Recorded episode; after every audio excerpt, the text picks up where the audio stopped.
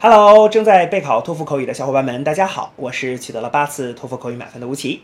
那么今天为你准备了什么样的托福口语的题目呢？我们一起来看一下吧。Your friend is thinking about getting a pet and asks for your advice. What kind of pet would you recommend for your friend? Explain the reasons for your recommendation. Begin speaking after the beep. Well, I think my friend should just keep a dog because he can have so much fun if he has a dog. Um, you know, every day he can just take the dog to the park. Uh, they can run around and they can even play fetch. So I think this could be a great activity to uh, to give my friend a good time, or to um, even let him forget about all the troubles and stress and just you know relax. And besides, I think he should keep a dog because a dog can be a great company.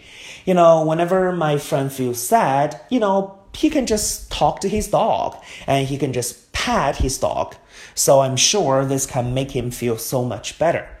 Therefore, he should just keep a dog.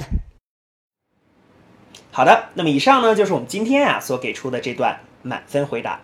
接下来需要屏幕前的你做些什么呢？那就是要跟读和模仿这段录音。放一句录音，跟读模仿一句，再放一句录音，再来跟读模仿一句啊！所有的整段录音呢，反复模仿五至七遍。这样的话呢，相信屏幕前的你就可以掌握其中的单词、短语和句型。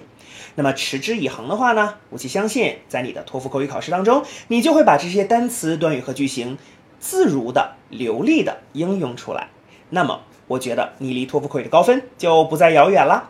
同时，如果你喜欢这段视频呢，不要忘记帮我们按赞，或者是在你的社交媒体上去做转发，可以让更多的小伙伴来了解吴奇老师的脱口秀，并且加入到我们的备考大家庭中。